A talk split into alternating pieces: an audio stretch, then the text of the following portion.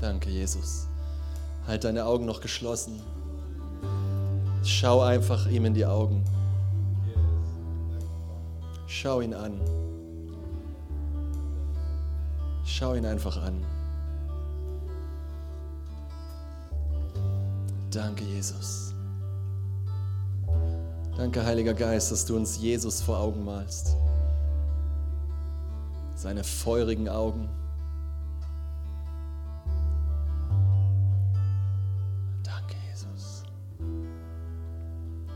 Wir lieben dich, Jesus. Wir lieben deine Gegenwart, Herr. So kostbar bist du, Herr. So wertvoll. Du bist unser Leben, Jesus. Wir preisen dich, Jesus. Wir lieben dich, beten dich an, Jesus.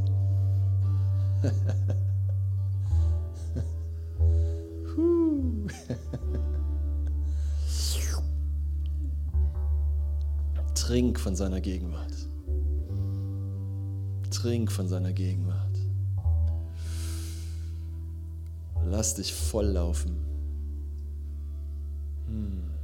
Trink vom neuen Wein seiner Herrlichkeit. Danke, Jesus. oh, Fülle von Freuden ist vor deinem Angesicht, Jesus. Ist nichts besser als du, Herr. Jesus. Der Name Jesus. Süßer als Honig. Kostbarer als Wein. Wir sind liebeskrank. Jesus.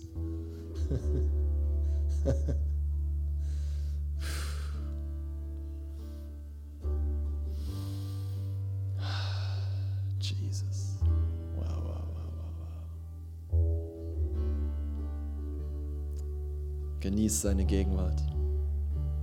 Kehr ein in die Ruhe Gottes. Gerade jetzt. Komm zur Ruhe von all deinen Werken. Komm zur Ruhe von all deinem Tun. Wie Gott selber zur Ruhe gekommen ist. Du sitzt mit ihm an himmlischen Orten. Du sitzt in dem Sieg des Königs. Jesus ist mitten in seiner Gegenwart, gerade jetzt. Mittendrin.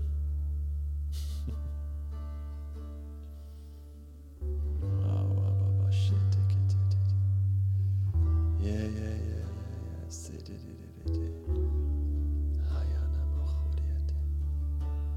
Danke, Heiliger Geist, danke. Danke, Jesus.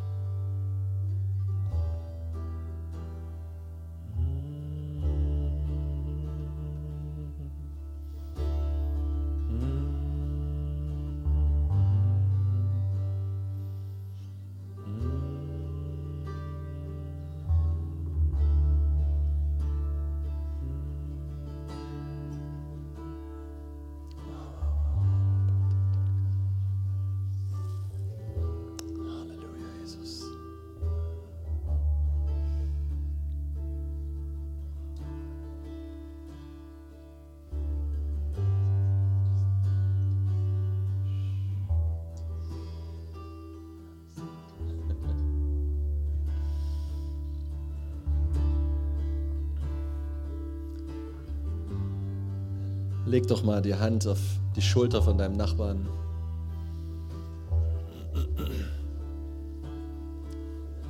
Und lass einfach mal ein bisschen fließen von der Herrlichkeit, die in dir ist, zu deinem Nachbarn. Der braucht das.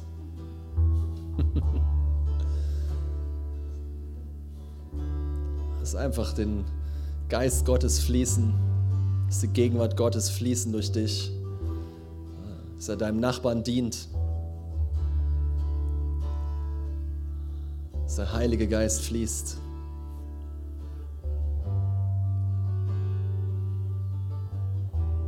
Danke, Jesus. Ja, ja, ja, ja. Shida Basata. Wenn du magst, kannst du auch Worte nutzen, Müsst euch nicht gegenseitig zuhören. Ist nicht der Punkt gerade. Lass einfach den Segen fließen. Lass es einfach fließen. Segne deinen Nachbarn. Bete, bete im Verstand, bete in Sprachen. Oder einfach nur im Glauben fließen lassen geht auch. Aber in dir ist eine Fülle, die dein Nachbar möchte. Danke, Heiliger Geist. Danke, Jesus.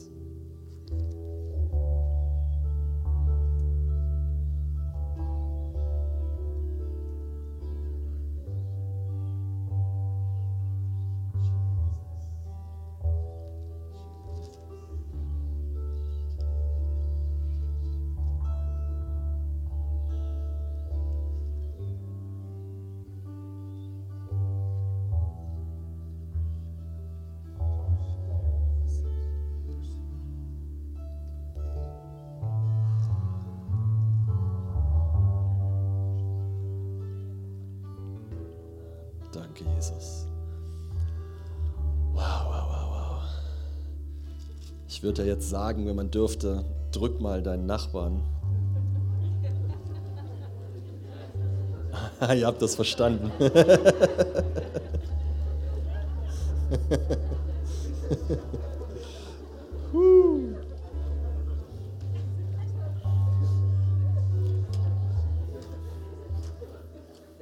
ist nochmal ein guter Moment, deinem Nachbarn in die Augen zu gucken und zu sagen, es ist so schön, dass es dich gibt. Einfach mal tief in die Augen schauen, sagen, es ist so schön, dass es dich gibt. So schön.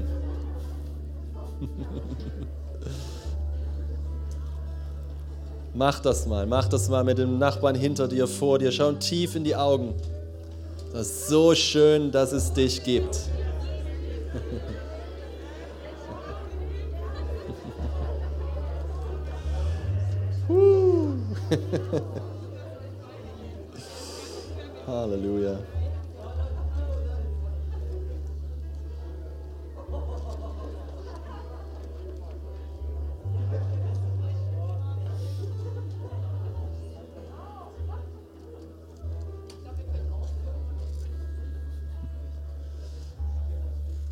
Danke euch. Können wir der Band mal einen dicken Applaus geben?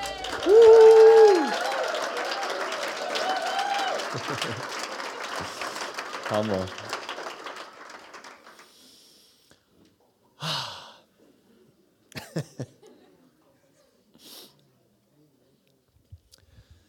Was für eine schöne Luft. hm. Danke, Jesus. Alright. Euch geht's gut, ne? Danke, Jesus. Ich hoffe, ihr hattet eine gute Pause. Puh, müssen erstmal klarkommen hier. oh, Jesus.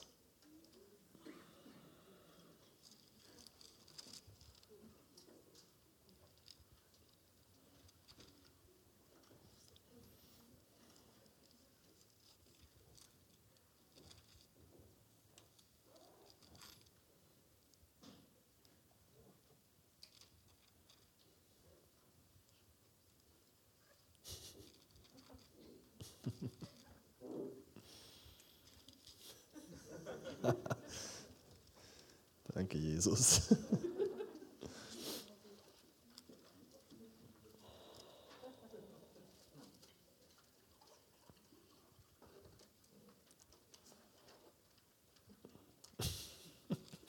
Das Lesen fällt mir gerade etwas schwer.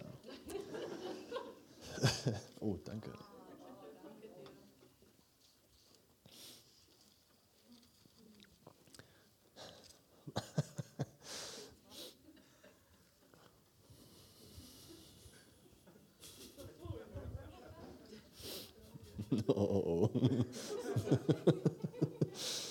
ahne Schlimmes. oh.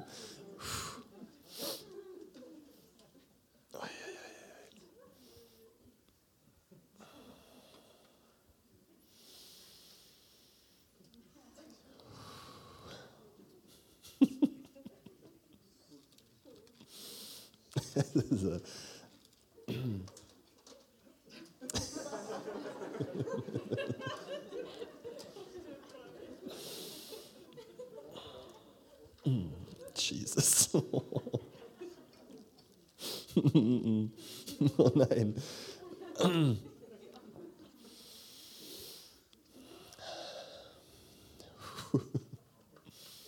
Du musst, du musst selber trinken. Jesus. Seine Gegenwart nimmt gerade zu.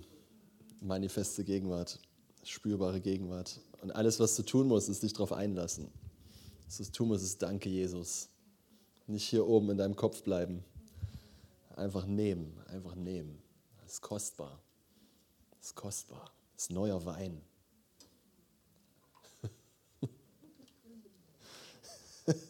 Das könnte bei mir noch ein bisschen dauern hier.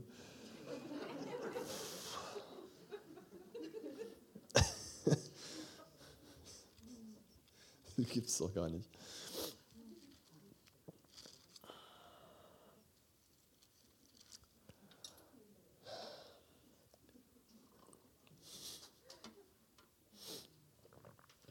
Ist alles gut.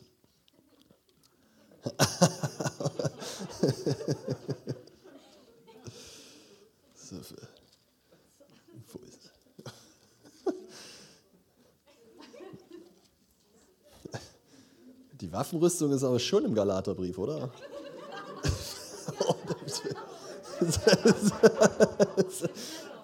Ach!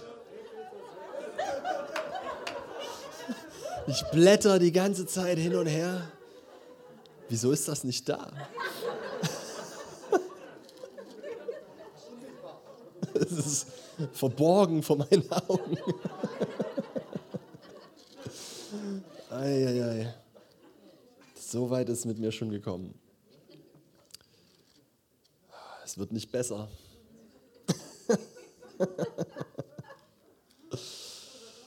Puh. mhm. Ah. Kapitel 6 war schon richtig. Das war nur der falsche Brief.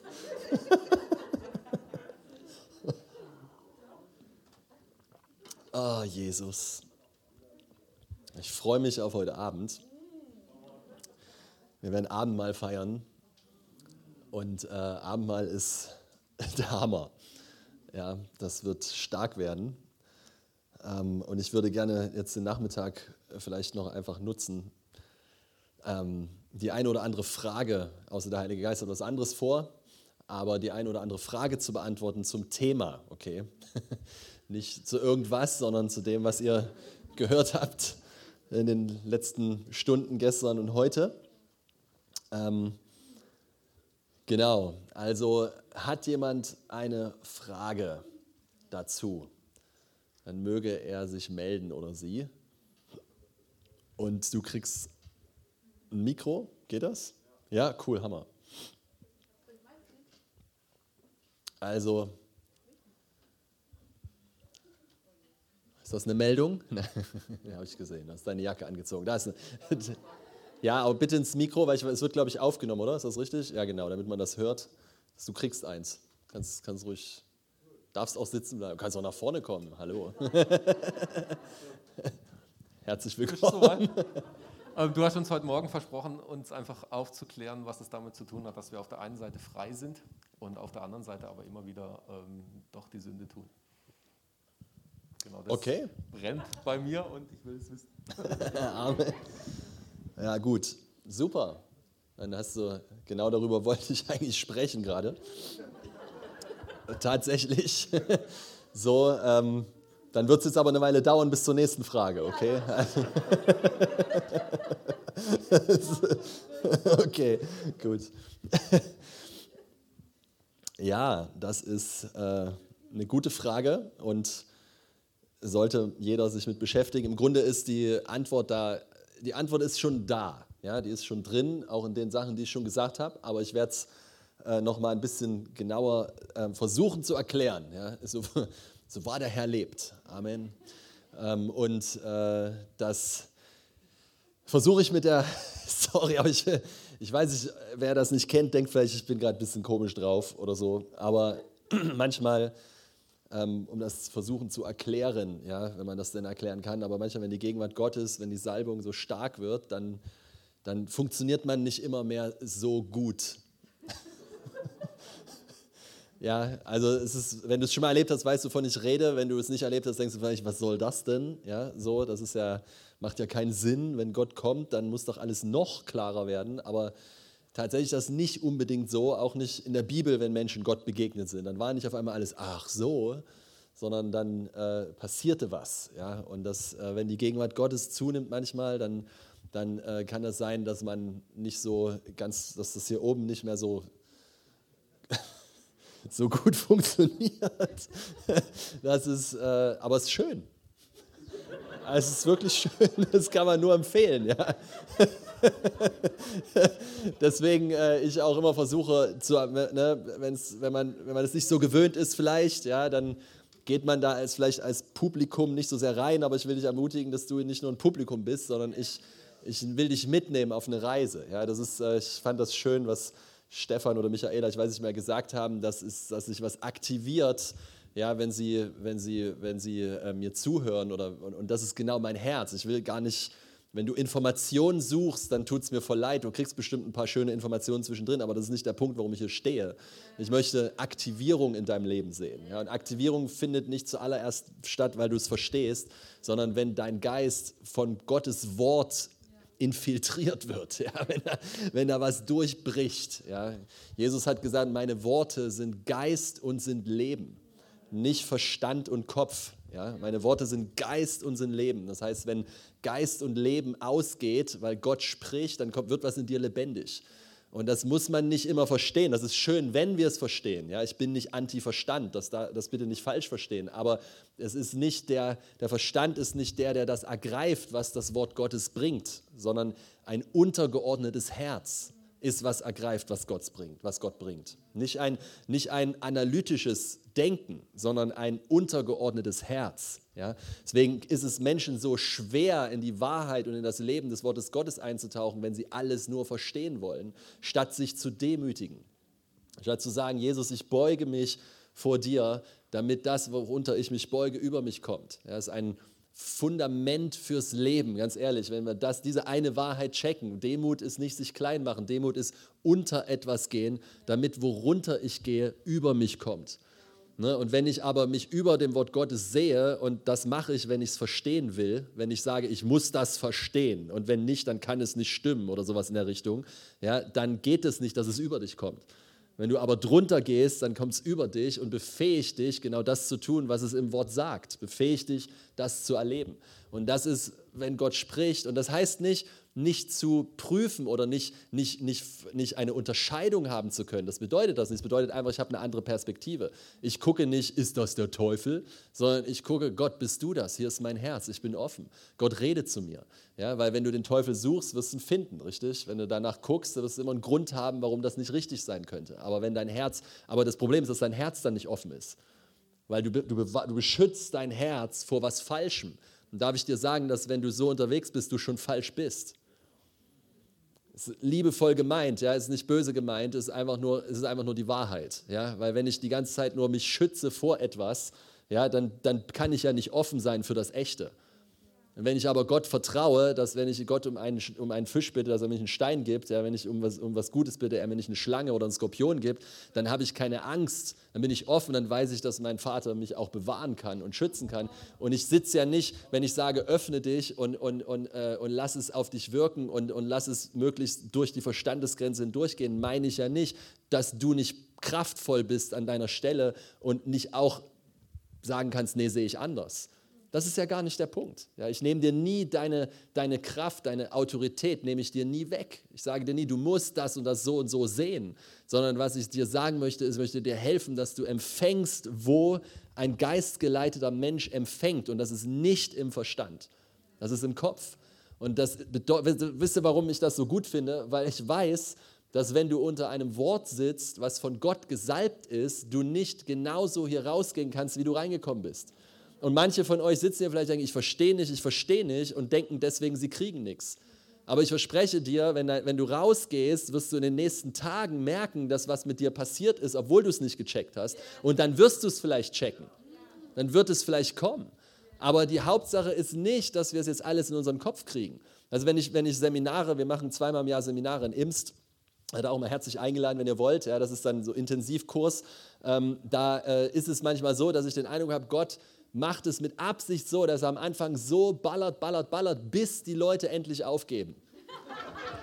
Wirklich, bis sie endlich hier oben endlich, oh, ich kann nicht mehr. Ja? Manchmal, seht ihr, wir sind so geprägt, dass wenn wir sagen, ich kann nicht mehr, dann sagen wir, es war keine gute Predigt. Ich sagte, das ist menschliche Weisheit. Daher kommen unsere 20-Minuten-Predigten. Nicht, der Mensch ist nicht in der Lage, länger aufzunehmen. Das mag ja auf der menschlichen Ebene stimmen, aber wir reden hier von Geist und Wahrheit. Paulus hat die ganze Nacht durchgepredigt. Ja, da ist einer aus dem Fenster gefallen, okay. ja, der ist eingeschlafen, hat Paulus ihn von Toten auferweckt. Preis zum Herrn, oder? Ist doch okay. Du darfst auch in meiner Predigt schlafen, ist okay. Ja? Mach dir keinen Stress. Aber, aber ich, dennoch weiche ich nicht davon ab, dass von diesem menschlichen Uni-Denken, ja? und nichts gegen, nichts gegen, gegen Uni und so weiter, aber hier, die Uni prägt das hier, nicht das hier.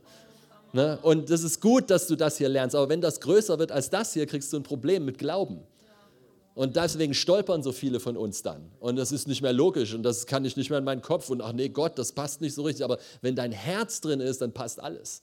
Auch wenn das hier oben nicht passt. Bill Johnson sagt immer, ne, dein, dein, dein Herz kann wohin gehen, wo dein Kopf nie hin kann. Und das, das ist einfach Realität im Geist. Das ist einfach geistliche Wahrheit.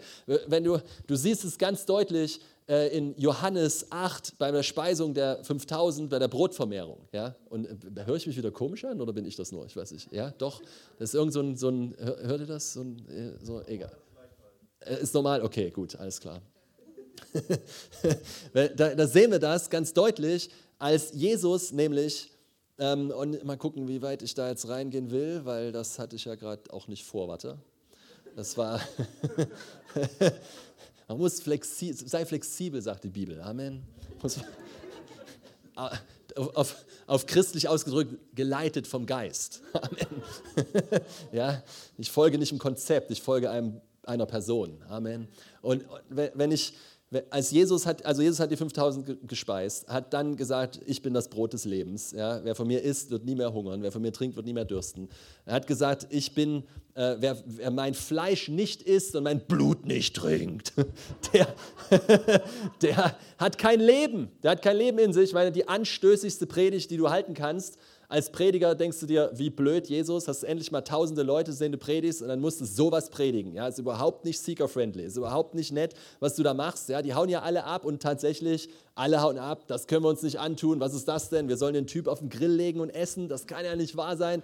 Ja, das, ist, das können wir nicht bringen. Ja, ich meine, auch wenn ich da gestanden hätte, wahrscheinlich dasselbe gesagt. Ja, Wie, stellt euch das mal vor. Also ich meine mal, wenn ich mich jetzt hier hinstellen würde und sagen würde, ihr müsst mein Fleisch essen und mein Blut trinken sonst habt ihr kein ewiges Leben. Jeder, jeder sollte gehen. Amen. Ciao, du kriegst mein Opfer nicht, okay?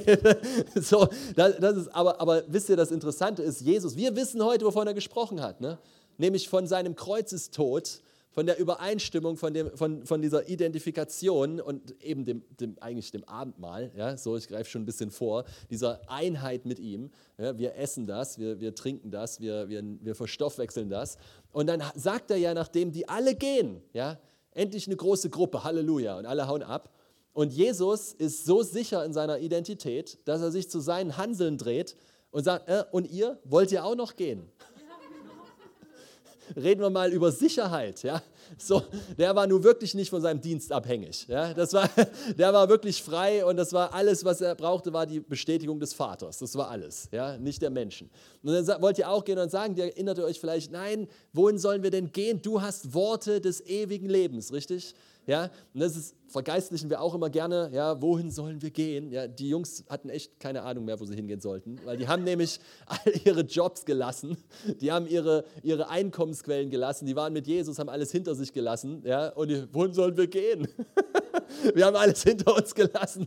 So, keine Wahl, wo, woanders hinzugehen. Aber, aber du, du hast Worte des ewigen Lebens. Okay? Nun, was heißt das? Das bedeutet, sie haben gelernt, dass wenn Jesus was sagt, was sie hier oben nicht checken, aber was hier drinnen Leben hervorbringt, dann ist es richtig. Weil das, du hast Worte des ewigen Lebens. Du redest da was, dass unser Verstand sagt, was, wir sollen dich grillen? Auf keinen Fall. Aber hier drinnen spüren wir, irgendwas wird lebendig. Amen. Und das ist, wenn das Wort Gottes gepredigt wird unter der Salbung. Das ist, was passiert. Etwas wird lebendig. Übrigens ist das auch die größte Unterscheidung, die du haben kannst. Wächst deine Leidenschaft für Jesus oder wird sie kleiner? Ja, wächst deine, deine Liebe für Jesus? Wird Jesus groß gemacht oder Menschenwerk, Dinge, Sachen, die man tun muss? Ja, was wird verherrlicht in dem Ganzen? Was wird groß gemacht? Ja, und tatsächlich, äh, wenn, wenn wir das, Jesus, der sagt, wenn er spricht, dann kommt nicht Information zuerst, ja, sondern es kommt Geist und Leben. Etwas wird transformiert in dir, etwas wird gedreht in dir, etwas wird bewegt in dir, etwas passiert in dir. Das ist was. Und wenn wir unsere Herzen dem beugen, demütigen uns vor dem Wort Gottes in Ehre. So, der Stefan hat am Anfang gesagt, wenn man einem Propheten äh, ein Glas Wasser und eines Propheten Namen gibt, oder ein, äh, das Wasser ist für die Jünger, Propheten kriegen was anderes, egal. Aber egal, was du, was du ihnen gibst, du kriegst den Lohn des Ganzen. Was das heißt, ist ja nicht, dass du was bezahlst. Ja, das kann es ja nicht bedeuten. Du kannst nicht für die Salbung zahlen, du kannst dafür nicht zahlen. Aber was es bedeutet, ist eine ehrenvolle Haltung der Demut, die etwas anerkennt, und zwar ein Geschenk von Gott anerkennt. Nicht die Person verehrt, sondern ein Geschenk von Gott anerkennt, was Gott gesetzt hat in sein Leib und dadurch empfängst du. Das Prinzip ist immer dasselbe. Ehre empfängt Erbe. Und wenn du das Wort Gottes ehrst, wenn du die Gegenwart Gottes ehrst, wenn du nicht einfach an ihr vorbeigehst, wenn du einen Hauch spürst vom Heiligen Geist, statt zu sagen, ach, das war ja nett, zu sagen, Moment mal, was war das? Dich hineinlehnst in diese Gegenwart, dich, dich ausrichtest innerlich, dann gehst du tiefer. Ich möchte euch eine Sache sagen, wir sind viel zu schnell zufriedenzustellen. Wir sind viel zu schnell, eine, ein kleiner Husch, eine kleine Träne und wir sagen, oh, ich bin Gott so krass begegnet. Und das ist, das, ist, das ist schön, das ist gut und es ist auch so. Ja? Ich will dir das nicht wegnehmen oder, oder, oder kleinreden, das meine ich nicht, aber da ist so viel mehr. Und was, wenn wir aufmerksam werden, uns in Demut beugen vor dem, was da passiert, dann wird es mehr in unserem Leben erfahrbar. Es wird stärker, es wird stärker. Ja? Du ehrst Gott, wie er ist, du ehrst das Wort, du beugst dich davor ja, und du empfängst davon. Und es wird größer in deinem Leben. Und das, das ist, das ist worum es geht hier. Das ist, worum es mir geht. Mir geht es um Aktivierung und Transformation, nicht Wissensvermittlung. Wissensvermittlung ist gut und das kriegen wir auch und das machen wir auch und das ist auch wichtig, aber, aber das ist nicht, was ich am meisten trage. Okay, ich möchte, dass etwas in dir, ein Schlüssel, ein, etwas unlocked wird, etwas geöffnet wird, ja, was in deinem Leben einen Unterschied macht, wenn du hier rausgehst. Amen. Das ist, worum es mir geht. Okay, aber jetzt wollte ich mal die Frage beantworten. da war doch was. danke, Jesus. Woo, come on. Danke, Jesus. Können wir mal sagen, danke, Jesus? Einfach mal, Woo, danke, Jesus. Yes. Danke. Ich wollte schon immer mal sowas ausprobieren in den amerikanischen Gemeinden. Also berühre zwei, drei, vier Leute und sage, Gott ist König. Da müsst ihr jetzt nicht machen. Okay, egal. TD Jakes hat sowas immer gemacht. Aber wenn du in Lobpreis ausbrechen willst, mittendrin, mach das bitte. Ich, ich, ich, liebe sowas, ja? wenn die Salbung so zunimmt, dass du so gefesselt bist, dass man da nicht mehr sitzt, mhm, mhm, sondern du bist so, yeah, du bist so drinne, ja? du bist so, so, dass es dich nicht mehr auf den Stuhl hält, preis zum Herrn. Okay, aber jetzt beantworte ich wirklich die Frage. Ich versuche es jedenfalls. alles in dieser Message, von der ich spreche, alles hängt von dem Glauben ab. Alles. Ja? Also und nicht als ein Werk. Und ich erkläre das. Ja? Nicht, als ein, nicht als eine Anstrengung. Glaube ist nicht anstrengend. Glaube ist nicht schwitzen. Glaube ist nicht, ich glaube, ich glaube. Ja, glaube ist nicht am Eisberg, ähm, Eisblock lehnen und sagen, mir ist nicht kalt, mir ist nicht kalt, mir ist nicht kalt. Ja, so lang genug einreden, dann wird es schon. Das ist nicht Glaube. Das ist Autosuggestion. Das ist nicht, wovon wir sprechen. Ja, wir, wir sind keine, wir sind keine die, sich, die sich irgendwo darauf ausrichten und das dann an die Wand malen und nur oft genug bekennen, damit wir es kriegen. Das hat mit Gott Glauben nichts zu tun. Das, ist, das ist, hat nichts damit, da müssen wir manchmal aufpassen ein bisschen, dass wir nicht reinrutschen, wenn wir so ein bisschen amerikanisiertes Gospel hören manchmal. Ja? So name it and claim it. Ja? Wenn du nur lang genug glaubst für deinen Mercedes, dann kriegst du ihn auch schon. Das ist nicht, wovon ich spreche. Okay? Das, ist nicht, das ist nicht Glauben. Glauben ist hineinfallen, hineinlehnen in das, was Gott sagt. Ja, sich glaubensvoll eins machen. Ich habe es vielleicht schon mal gesagt, aber ich sage es nochmal. Ja, womit du übereinstimmst, ist, was du befähigst in deinem Leben. Nur wenn du glaubensvoll mit der Wahrheit übereinstimmst, und lassen wir mal bei der Wahrheit bleiben, du bist heilig. Ja? 1. Korinther, ich glaube 1 ist es Vers 30, ja? Jesus ist uns geworden, Heiligkeit, Gerechtigkeit und Erlösung. Nicht, nicht eine, also Jesus ist uns geworden, Heiligung heißt es da sogar. Also nicht ein Prozess, sondern eine, eine Ist-Zustand. Du bist heilig. Okay? Und du sagst jetzt, okay, äh, okay, aber da ist ja dieser Prozess oder? Da ist ja, dieses, da ist ja dieser, dieser Wachstum. Da ist ja dieses, ich lebe noch nicht so richtig da drinne und ich wachse da drinne und es geht voran. Wie, wie soll ich das denn verstehen? Werde ich denn nicht graduell heiliger? Ja, werde ich denn nicht, äh, werde ich denn nicht immer, ich mache das, mache das, dann werde ich immer heiliger, dann wird das immer mehr in meinem Leben. Ne? Äh, tatsächlich gibt es kein Heiliger. Heiliger ist unmöglich. Gott ist heilig, sein Wesen ist heilig, nicht heiliger, weniger heilig. Er ist heilig. Er ist, das ist kein Tu-Wort. Verstehst du? Das ist heilig ist ein Zustand, ist Wesensart. Ja, Gott ist heilig, nicht im Sinne von, früher haben wir, und das stimmt, er ist auch riesig und groß und, und außergewöhnlich und, und, und ehrfürchtig, ist alles auch wahr. Aber das Wort heilig hat bei mir immer sowas mit, mitklingen lassen von weit weg. Ich bin hier unten, der kleine Pups, und er betet den großen heiligen Gott an, der irgendwo da ganz weit oben so im All. Und, und das, ich hatte schon mal eine Offenbarung über seine Größe, das war Wahnsinn, aber er ist nah, er ist aber Vater, er ist ganz nah dran und das ist auch heilig und du bist genauso heilig wie er. Deswegen sagt Jesus vor dem Kreuz, seid heilig oder vollkommen, wie euer himmlischer Vater vollkommen ist. Man ist nur entweder vollkommen oder nicht. Und man ist auch nur entweder heilig oder nicht. Ja, wenn ich hier mal sage, okay, äh, hat einer Lust, da mal einen Tropfen Hundepipi reinzumachen oder sowas, er hat einen Hund dabei, kannst du, und dann sage ich, hey, das ist fast rein, das Wasser, fast rein. Und da ist nur ein kleiner Tropfen Pipi drin. Ich meine, wenn ich dann fast rein, ist nur 99 Prozent ist rein, 1 Prozent ist, 1 ist ein bisschen Hundepipi. Das ist ja nicht, ja? Für den richtigen Preis würden das einige von euch trinken, aber normalerweise, aber normalerweise würdest du sagen, normalerweise sagen, nein, das trinke ich nicht, das ist doch, das ist nicht rein, das ist unsauberes Wasser. Siehst du, 99% heilig gibt es nicht. 99% heilig ist unheilig, ist unrein. Ja, es ist entweder rein oder es ist nicht rein. Eins von beiden, aber nichts dazwischen. So, also warum ich das sage, ist, es gibt keine Heiligkeitsleiter im neuen Bund. Du kletterst nicht, nächste Stufe der Heiligkeit, nächste Stufe der Heiligkeit und ich werde immer ein bisschen heiliger. Dann frage ich dich, wie viel hast du denn schon? Wie viel Prozent bist du schon? 50, 60, 70, 98, 99 Prozent schon? Wow, ein paar ganz Heilige hier. Das Problem ist, 99 Prozent ist nicht heilig. Stimmt's? Ja, es ist ganz, kann man einfach, ist einfach, es ist schon wieder logisch eigentlich. Ja? Es, ist, es ist ganz normal, es ist nicht heilig. So, das bedeutet also, ich darf erstmal annehmen, und das haben wir ja gehört, dass mein Wesen durch das vollbrachte Werk vom Kreuz heilig gemacht wurde. Ich bin heilig. Nun, das ist die Grundlage dafür. Oder lass mich nochmal einen Schritt zurückgehen. Wie mache ich das denn? Weil das ist entscheidend. Das ist Demut, ihr Lieben. Demut ist Gott glauben.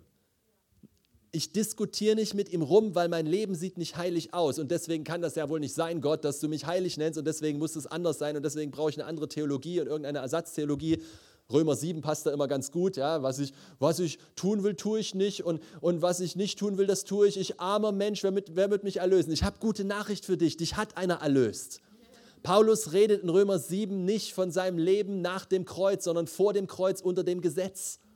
Römer 8 und Römer 6 sind die Packung drumherum, die bedeuten irgendwie nichts mehr. Aber Römer 7 ist die beste geistliche Ausrede, ja, warum wir nicht vorwärts kommen, warum es nicht funktioniert, weil, weil wie wir unsere, sage ich, lass mal so, unsere Erfahrung bestätigen in der Bibel und nicht die Bibel lesen, um uns eine Erfahrung zu geben.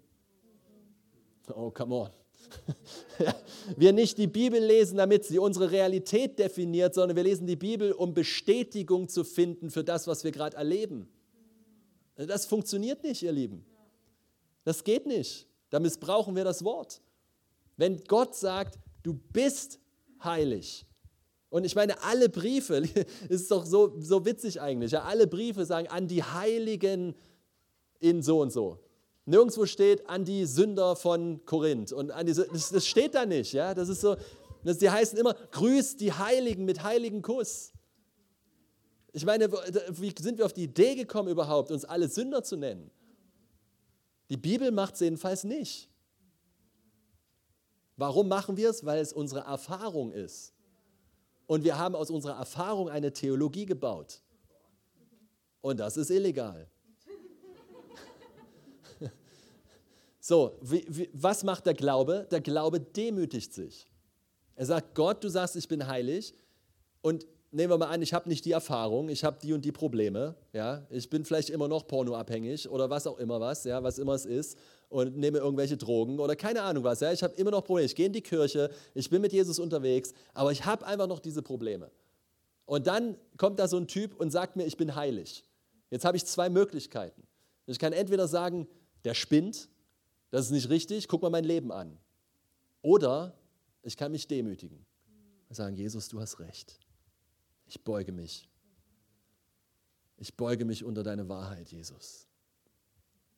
Und ich nehme das im Glauben an. Ich stimme überein im Glauben und erkläre über meinem Leben, danke Jesus, dass du mich heilig gemacht hast. Wenn du das machst in deinem Versteck, wenn keiner hinguckt, passiert was mit deinem Leben. Wenn du die Tür schließt hinter dir, Matthäus 6, in dein Versteck gehst, dein Handy ausschaltest, nur du und Gott, und du begibst dich vor die Wahrheit und du fängst an zu essen. Ich schreibe gerade ein ganzes Buch darüber, über dieses Essen, weil ich bin überzeugt, wir müssen lernen, neue Gourmets zu werden. Wir sind so zugeballert mit Kurzbotschaften und allen möglichen coolen Sätzen und, und One-Linern und wir haben den ganzen Überblick verloren über die ganze Schrift. Und dann wundern wir uns, warum wir nicht reif werden. Oder warum wir bei jedem Wind hin und her geweht werden und, und, und, und warum funktioniert das nicht und so weiter. Wir, wir dürfen wieder neu lernen zu essen. Amen. Und wie isst du, indem du dich drunter beugst? indem du dein Herz demütigst und sagst, danke Jesus, ich bin heilig. Was jetzt passiert ist, die, weil den Demütigen gibt der Herr was? Gnade. Was ist Gnade? Gnade ist nicht nur, danke Herr, ich komme in den Himmel, ohne es verdient zu haben. Das ist auch Gnade. Aber solange du hier bist, auf der Erde, ist Gnade die Befähigung, Gottes Willen zu tun, damit er alle Ehre kriegt. Siehst du, wir sagen gerne dem Herrn alle Ehre. Richtig? Dem Herrn alle Ehre. Und das meinen wir richtig. Aber nur weil wir am Ende dranhängen, dem Herrn alle Ehre, heißt es nicht immer unbedingt, dass dem Herrn alle Ehre ist. Dem Herrn ist alle Ehre, wenn er es durch dich tut. Und deswegen kriegt er die Ehre. Und das ist Gnade. Seht ihr, all die Kraft in meinem Leben, die Kraft zu überwinden, die Dinge, die ich erlebt habe, durchlebt habe, wo ich die Treue Gottes erlebt habe, nichts davon kann ich mir zuschreiben, weil ich so hart die Zähne zusammengebissen habe und so ein toller Mensch bin sondern weil Gottes Gnade in meinem Leben Raum gekriegt hat, dass er durch mich wirken darf und ich habe mich glaubensvoll darauf eingelassen, auf diese Gnade. Ich habe ihr vertraut. Ich bin heilig, Jesus. Danke dafür. Danke dafür. Und die Gnade kommt und befähigt mich darin, genau so zu leben. Seht ihr, Gott ist kein Gnostiker. Gnostiker sind die, die alles vergeistlichen. Ja? Die sagen, das Natürliche ist böse. Die sagen, dass, dass, dass, dass der Körper ist böse. All das ist gnostisch. Eine Irrlehre tatsächlich. Eine richtige, durch die ganze Kirchengeschichte hindurch bekannte, in der Bibel stehende Irrlehre. Ja? Und Gott hat Himmel und Erde versöhnt, richtig? Er hat es versöhnt. Es ist eins. Es ist eins. Ja, diese, diese Realität, dass ich in ihm heilig bin, diese Wahrheit durchdringt mein ganzes Sein. Ja, es durchdringt alles, was ich bin. Ja, es ist, weil ich es bin, weil ich heilig bin. Und wenn ich Ja sage dazu, wenn ich da rein sähe, das habe ich vorhin genannt, in Galater heißt es, sät, wer auf die Wahrheit sät, wird, oder wer auf den Geist sät, ist dasselbe wie die Wahrheit, aber wer auf den Geist sät, wird vom Geist Leben ernten. Wer auf das Fleisch sät, also auf die menschliche Kraft und Logik, wird davon Verderben ernten. Also wenn ich sage, danke Herr, dass ich heilig bin, ja, dann aktiviert es diese Wahrheit, die Gnade bringt es hervor und ich fange an, pass auf, heilig zu leben. Seht ihr, es gibt Strömungen unter der, in, der, in der Gnadenszene, die sagen, Gott hat dir alles vergeben, ja, die, die Gnade ist da, du kannst machen, was du willst. Das ist totaler Käse. Die Gnade befähigt dich, den Lebensstil zu leben, der gesund für dich ist, den Gott vorgesehen hat. Amen. Das ist, was die Gnade tut. Die Gnade macht, ich kann machen, was ich will, ist doch egal, mir ist eh vergeben. Oh Mann, da hast du ganz dolle was falsch verstanden. Ganz dolle. Ganz dolle. Es würde helfen, einfach mal Bibel lesen. Ja, wirklich. Es, es ist, die Gnade befähigt dich, Gottes Willen zu tun, aber nicht aus Schwitzen und eigener Kraft und Zähne zusammenbeißen und oh, ich schaffe das, Herr, ich verspreche es dir, diesmal, diesmal schaffe ich das nur, um wieder auf die Nase zu fallen und Gott noch fünf neue Versprechungen zu machen, die du nicht hinkriegst, um dann so unter Verdammnis zu leiden, dass du ganz aufgibst. Das ist Gesetz.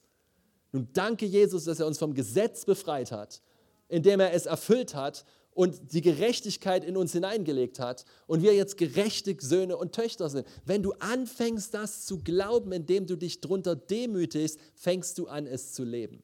Und das ist der Prozess, in dem wir stehen.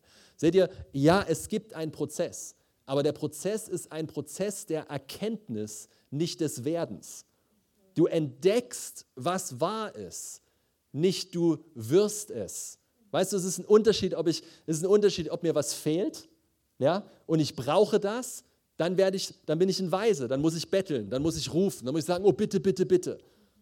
Wenn ich aber weiß, es gehört mir, dann brauche ich geöffnete Augen.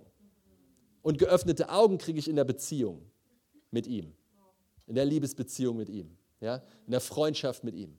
Und dann wird, werde ich befähigt mit dieser Gnade. Ich werde befähigt. Nun, was dazu noch ganz wichtig ist, ist halt, ist tatsächlich auch das Denken.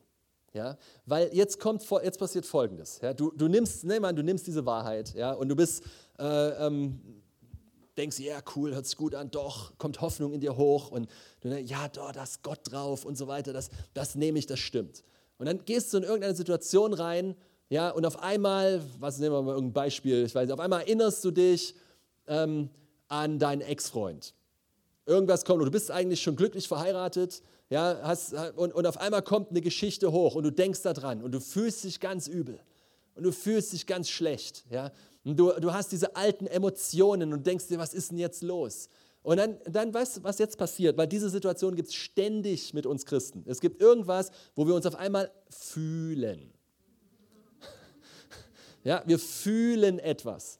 Und das Problem ist, dass wir denken, weil wir es fühlen, ist es auch wahr. Das ist fleischlich sein. Es hat nichts damit zu tun, dass du neu und gerecht bist. Das hat was damit zu tun, worauf du guckst und woraus du deine, äh, deine Informationen bekommst im Leben. Und wenn du jetzt sagst, okay, diese Gefühle sind wahr, dann kriegst du Probleme in deiner Ehe. Oder dann rennst du zum nächsten Seelsorger, Psychiater, was auch immer was, rufst dir mal, oh, mir geht so schlecht und so weiter. Und ich will euch nicht ärgern, okay? Wenn, wenn, diese, wenn das da ist, bitte hör mich nicht mit, einer Verdammnis, mit einem Verdammnisohr, sondern mit, hör zu, was ich sage. Amen. Hör zu, was ich sage, okay? Es ist, ähm, ich, ich, ich kann das Beispiel vielleicht von mir selber nehmen, ist vielleicht einfacher. Ja, ich habe ja schwer, ich war schwer Heroin, Kokainabhängig und ich bin, äh, habe ein krasses Leben hinter mir, okay? Und dann, ähm, wenn ich dann, ich komme aus Leipzig eigentlich, und in den ersten Jahren, wenn ich zurückgefahren bin, zum Beispiel Weihnachten oder so und meine Eltern besuchen, ja, dann äh, kann es, ist es vorgekommen, dass ich irgendeine Straßenecke sehe, wo ich früher rumgehangen habe. Ja, und irgendwas auf einmal, auf einmal fühle ich mich wie früher. Auf einmal fühle ich mich, als ob das damals war. Nun, was der Feind jetzt macht, und lass mich noch ein Beispiel, bevor ich das zusammenpacke. Ja? Du wachst auf von einem komischen Traum. und der fühlt sich so real an. Und du hängst dann, oh nein Gott, und wieso und so weiter. Nun wisst ihr was, wenn, wenn wir die Lehre drin haben, dass wir immer noch ein böses Herz haben, ja, was immer noch voller Dreck und Sumpf ist, dass wir immer noch Sünder sind, dass das mit der, mit der Befreiung vom Kreuz nicht so gemeint war. Jesus hat uns frei gemacht, aber nicht richtig, ja, so, so halb frei gemacht und so weiter. Dann was wir jetzt machen, ist, wir lassen uns auf diese negativen Emotionen ein, als ob sie uns die Wahrheit sagen würden. Und wenn das passiert, stimmen wir damit überein und wir geraten in einen Strudel von Lügen. Und es wird schwer rauszukommen. Nun, was muss die Gemeinde denn lernen? Die Gemeinde muss lernen, den Schild des Glaubens zu benutzen. Weil Gott, ich habe immer gedacht, Gott schießt auf meine Emotionen. Ach Gott, Entschuldigung, der Teufel, sorry, der Teufel. ich habe immer, hab immer gedacht, der Teufel schießt auf meine Emotionen und ich, und ich fühle mich dann schlecht, weil, weil ich bin, ich liebe Gefühle, okay? Wirklich, ich, ich, ich liebe Gefühle, ich, ich, ah, ich bin äh, manchmal ziemlich emotional und so weiter. Und, es ist, und Gott hat uns Gefühle gegeben, Amen. Gott ist das emotionalste Wesen in der ganzen Bibel. Ich kenne niemanden, der so emotional ist wie Gott. Aber negative Gefühle, schlechte Gefühle, unreine Gefühle, solche, die sind ja nicht schön oder? Die machen ja keinen Spaß. Das ist ja nicht irgendwas, yeah, hätte ich gerne. Ja, so, cool, lass mal ein bisschen negative Gefühle haben. Uh. ja, so, obwohl das interessanterweise manche Leute, zum Beispiel Traurigkeit und so weiter, die suchen das. Warum? Weil sie, sich, weil sie etwas fühlen, weil sie den Eindruck haben, das macht was mit ihnen, deswegen sind sie gerne traurig. Aber gut, das ist ein anderes Thema. Ähm, wenn, wenn ich jetzt also diese Gefühle habe und sage, die stimmen, dann äh, stimme ich überein und sie kriegen Macht über mich. Wenn ich jetzt aber weiß, was die Wahrheit ist, ich nehme gerne dieses Beispiel und vielleicht ist das ja auch hier ganz gut, weil hier sind einige junge Leute von einem jungen Mädel, die vielleicht ein bisschen zu viele von diesen tollen Modezeitungen liest und ein bisschen zu wenig vom Wort Gottes und deswegen nicht so genau weiß, wer sie ist vielleicht auch nicht gehört hat, was, was da Wahrheit ist und so weiter. Und sie füttert sich die ganze Zeit mit diesem Bild, mit diesem Bild der Darstellung von den Medien. Ja? Und sie merkt, sie sieht nicht so aus. Sie kann dem Bild nicht entsprechen, was auf diesen Hochglanzmagazinen sichtbar wird. Sie merkt sich und, und, sie mit, und es schleicht sich ein Gedanke ein. Ich bin wertlos. Ich, ich bin nicht so hübsch. Ich werde vielleicht nie einen Freund kriegen wenn ich so weitermache. Und Hoffnungslosigkeit rein. Und seht ihr, der Teufel, wenn er mit dir redet, redet nicht, du bist. Er sagt, ich bin. Warum? Ich weiß, ich wiederhole mich, aber es ist wichtig, sowohl Gott als auch der Teufel wollen, dass du ihn glaubst. Ja? Und wenn du denkst, du, du bist es, der so denkt, dann hat er da eine Falle. Verstehst du? Das ist genauso mit Depression. Leute, ich, ich kriege von Psychologen da eine Klatsche, auf der anderen Seite liegt mein Buch in, Psych, in psychischen Praxen. Aber, aber sie, sie, ich habe schon Ärger bekommen, weil ich Depressiven gesagt habe, du bist nicht depressiv. Das kannst du nicht machen und so weiter. Ich sage, doch, das kann ich machen. Weil sonst wird Depression ihre Identität. Sie empfinden Depression. Ja, das stimmt, sie fühlen sich depressiv, aber sie sind nicht definiert als depressive Person. Sie sind nicht depressiv. Das will der Teufel ihnen glauben lassen, dass sie sind. Aber wenn ich in dem Moment, wo ich schon das sehen kann, dass es etwas ist, was nicht mit meinem Wesen zu tun hat, sondern ein Kampf, der von außen an mich rangetragen ist, kann ich anders widerstehen als vorher. Es ist eine andere Situation, ob das außerhalb von mir ist oder innerhalb von mir. Nun, wenn dieses Mädchen also da diese Ideen hat, dass sie vor dem Spiegel steht und denkt, oh nein und so weiter und ich bin gar nicht hübsch und ich bin nicht schön und so, das, wisst ihr, wo das hinführt bei vielen? Die, die, die ritzen sich, die, die tun sich selber weh, die verfallen in Depressionen, in un, ungesunde Verhaltensmuster. Sie werfen sich Typen an den Hals, die überhaupt, nicht, die überhaupt sie nicht wollen, die nur mit ihnen schlafen wollen, sie nur gebrauchen wollen, nichts anderes, damit sie sich wertvoll fühlen. Versteht ihr? Das ist, wo, das ganze, wo der ganze Zeug herkommt, von Lügen, die wir glauben über uns selber. Und diese Lügen, das ist der Punkt, das sind Gedankenpfeile, das sind nicht Emotionen, die der Teufel dir schickt, sondern es sind Gedanken, es sind Pfeile in Form von Gedanken, die auf dich geschossen werden und dann kommt dieser Gedanke, wumm, ich bin nicht hübsch. Und es ist ja bestätigt, weil die Zeitschriften sind, also die Bilder sind ja viel hübscher als ich, ja. Und dann, was passiert? Warum sind das feurige Pfeile? Weil, wenn du jetzt anfängst, diese Lüge zu glauben, legst du Holz ins, Feu ins feindliche Feuer. Und was passiert ist, wie ein Strudel wird das Ganze stärker. Es fängt an zu brennen. Wisst ihr, dass so auch Sünde funktioniert? Niemand sündigt einfach nur so plötzlich. Niemand. Ich verspreche dir, du hast vorher drüber nachgedacht. Ich verspreche dir, dass es wahrscheinlich Wochen, wenn nicht Monate gedauert hat, bis du an den Punkt kommst, wo du die Entscheidung getroffen hast, danach zu handeln. Du hast lange Zeit, den Schild des Glaubens hochzuheben und zu sagen, das ist, was Gott sagt. Du hast lange Zeit, die Wahrheit aufzurichten in deinem Leben, weil alles fängt hier in den Gedanken an. Alles. Und das ist, warum ein Christ, der heilig und gerecht ist, trotzdem Mist bauen kann, weil er sich immer noch belügen lassen kann. Seht ihr, ich habe ja nie gesagt, dass wir nicht mehr in der Lage sind zu sündigen. Das habe ich nicht gesagt. Ich habe gesagt, wir sind frei von der Sünde und haben die Fähigkeit, nicht mehr zu sündigen, wenn wir im Glauben wandeln. Aber wir können es immer noch. Wir sind nur keine Profis mehr. Richtig? Es ist ein, das ist immer noch, es ist immer noch in der, es ist immer noch möglich, aber es liegt daran, ob wir uns belügen lassen oder nicht. Nun, wenn, eine, wenn, so ein, wenn so ein Teenie zum Beispiel die Wahrheit kennt über sich selber und dann kommt so ein Gedanke, ich bin nicht hübsch. Was macht sie? Sie nimmt Psalm 139. Sagt, ich erkenne, dass ich wunderbar und einzigartig gemacht bin. Danke, Jesus. Ich bin sehr gut geschaffen. Danke, Jesus. Du hast mich vor Grundlegung der Welt erwählt, dass ich heute für so eine Zeit wie diese hier stehe. Danke, Jesus, du hast ein Ziel und einen Zweck und einen Sinn für mein Leben. Und du findest mich wunderschön. Ich bin einzigartig. Ich muss mich nicht vergleichen. So fängt jemand an zu sprechen, der glaubt. So fängt jemand an zu reden. Und was passiert? Die feurigen Pfeile. Psch, psch, psch. Nun, wenn du denkst, das hat was mit dir hier drinnen zu tun, dass du das Problem bist, dann hast du ein Problem. Wenn du verstehst, dass der Kampf von außen an dich herangetragen wurde, und das ist der gute Kampf des Glaubens, dann hast du Siegs Siegesmöglichkeiten. Der gute Kampf des Glaubens stellt schlicht die Frage, was glaubst du? Das eigentlich, eigentlich ist das, beschreibt das unser Leben hier auf der Erde, ganz ehrlich. Beschreibt einfach nur die Beantwortung der Frage, was glaubst du? Was glaubst du? Was ist es, was du glaubst? Nun, interessanterweise ist, hm, und das ist manchmal ein bisschen heavy für uns zu schlucken, aber wir finden das raus, indem wir unser Leben angucken, was wir glauben. Weil wir handeln immer nach dem, was wir wirklich glauben, egal was wir Sonntag sagen. ja, sorry. Let's be real, oder? Ja, es ist, es, ist, es ist nicht eine fromme Show, unser Leben. Es ist, das ist es nicht. Es ist eine Transformation des Wesens.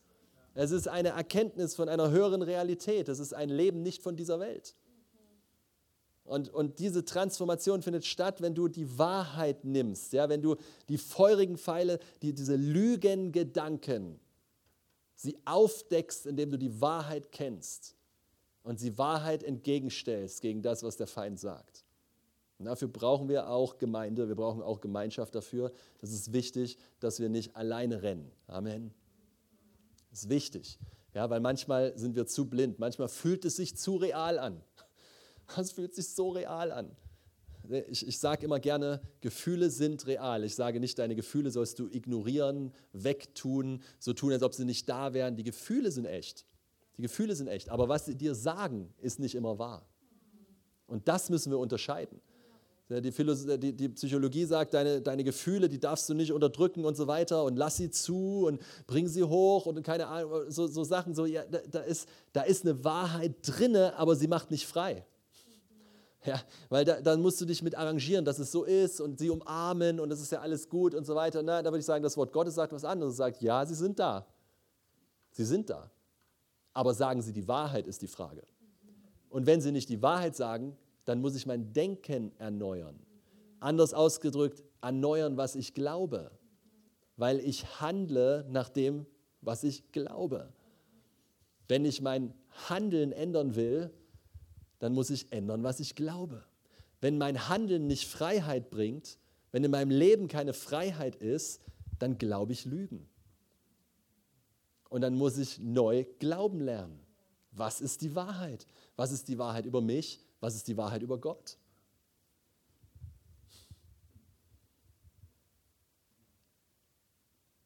Seid ihr da? Es ist eigentlich nicht kompliziert, aber du musst es anwenden. Es ist ein Täter des Wortes werden.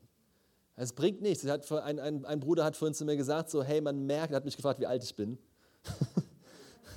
Und äh, ich, äh, ich bin 41 werde äh, im, im, im März 42. Und äh, du auch, ja. okay, gutes Alter, Halleluja. Beste, beste Alter. Und, und, äh, und dann sagt er, oh, da bin ich beruhigt. Dann sage ich, wieso? Dann sagt er, na, weil du dich älter anhörst. Wie hat er das jetzt gemeint? Nein, er hat das, er hat er hat erklärt, gemeint, dass von was rüberkommt, sagt er, na, das ist, man merkt, dass du nicht eine Theologie einfach nur gibst, die einfach nur irgendwie, was du gelernt hast und jetzt versuchst zu erklären, sondern du lebst das. Und da habe ich mich von Herzen bedankt, weil das ist, was ich will. Ich möchte euch nicht was mitgeben, was ich nicht lebe und was in meinem Herzen nicht lebendig ist und wo du nicht in mein Leben gucken dürftest und sehen könntest, wie ich das auch anwende. Ja, weil deswegen brauche ich nämlich auch, weil das ist in manchen, hier, hier scheint es auch mal so ein bisschen verwunderlich zu sein, aber deswegen brauche ich auch kein Konzept. Weil ich predige nicht, was ich für ein Konzept habe. Ich predige, was der Geist Gottes in meinem Leben getan hat. Und darauf kann der Heilige Geist einfach, wann immer er will, zugreifen. Warum? Weil es mein Leben ist, wenn ich hier durch die Tür gehe. Nicht nur hier, während ich zu euch rede. Und das ist, was die Welt braucht. Sie braucht solche Christen. Und ich will mich hier nicht, ich hoffe, das, das hört sich immer so, es geht nicht um mich, okay, sondern es, es geht darum, ich stelle mich gerne als ein Vorbild hin, wenn es irgendwie hilft. Paulus hat gesagt, folge mir, wie ich Christus folge. Und das bedeutet eigentlich, ganz, ganz simpel heißt das, ist mein Leben in einer Position, wo ich dir sagen kann, mit gutem Gewissen, wenn du das machst, was ich mache, dann hast du Sieg in deinem Leben. Ja, das ist, was es bedeutet, nicht irgendeinen Menschen folgen, sondern es bedeutet, kann, kann, ich ein, kann ich, ist das hilfreich, was ich lebe? Funktioniert das? Und ich kann sagen, ja, es funktioniert. Wenn du das anwendest, wenn du da reingehst, wird sich was in deinem Leben ändern. Es wird was passieren in deinem Leben, wenn du anfängst, die Wahrheit zu essen, zu, zu verstoffwechseln, in deinem Versteck über dir zu, zu, zu, zu beten, nicht, nicht stumpfsinnig zu proklamieren. Ja, äh, äh, manchmal haben wir das auch zu einem Werk gemacht. Ja, wenn ich lang genug proklamiere, dann kommt's. Ach echt? Wieso? Weil du dann Gott irgendwann überzeugt hast oder warum? Das ist, wir brauchen Gott nicht überzeugen. Gott weiß ganz genau, was er tun will. Was wir, wir dürfen lernen zu glauben. Und was passiert, wenn ich mich hinsetze und die, die seht ihr, die, ich könnte da jetzt mal, warte mal, warte mal, wir haben bis um vier noch Zeit, ne? Dann ist Pause. Okay, lass mich das, zu, lass mich das versuchen noch hier reinzubringen, weil das ist vielleicht die, eine der wichtigsten Stellen noch, damit das in eurem Leben wirklich greifen kann. Ähm, mit, mit dem, was ich meine, mit Bibelessen oder Gourmet werden. Darf ich noch kurz? Ich habe eine halbe Stunde, seid ihr noch da? Also ich erkläre jetzt mal die erste Frage für abgeschlossen. ja, wir müssen lernen, in der Wahrheit zu wandeln, okay? Und jetzt, und jetzt, wie machen wir das? Das ist noch ganz wichtig, ja, weil das muss eine, Entschuldigung für das Wort, aber es muss eine Disziplin in deinem Leben werden. Eine Frucht, ein Teil der Frucht des Heiligen Geistes ist tatsächlich Disziplin oder Selbstbeherrschung, sich in der Gewalt haben. Das bedeutet, ich kann Entscheidungen treffen, gute Entscheidungen, in einer weit in einem, in einem consistent, also äh, wie heißt es auf Deutsch? Keine Ahnung. Also ich, die, die bleiben, gute Gewohnheiten im Leben. Jesus ging nach seiner Gewohnheit in den Tempel. Ja, er hatte eine Gewohnheit. Es gibt gute Gewohnheiten. Es gibt gute Traditionen. Schlecht wird es, wenn es tot ist. Nur weil was regelmäßig ist, ist das nicht gleich religiös oder doof oder schlecht. Ja. Im Gegenteil, gute, regelmäßige Sachen sind total hilfreich und wichtig. Und wenn es eine Sache gibt, die wir kultivieren müssen in unserem Leben, um stark zu werden, ist Zeit mit Gott und seinem Wort. Ich weiß, dass das total äh, ne, ist jetzt nicht der, der uh, die neueste Offenbarung, aber es gibt nichts Neues unter der Sonne. Amen. Wenn ich komme und was Neues erzähle, dann weiß ich nicht, ob das stimmen kann, weil es ist nicht neu. Es ist, es ist so alt wie Gott selbst. Es ist die Wahrheit. Ich, ich brauche nicht eine neue Offenbarung, ich brauche eine richtige Offenbarung von dem, was schon immer ist. Wir suchen immer das, den neuesten Trend, das neueste Ding, das neueste, ah, vergiss es. Es gibt nichts Neues unter der Sonne. Es gibt nur das Alte, was wir nicht mehr sehen. Okay, pass auf.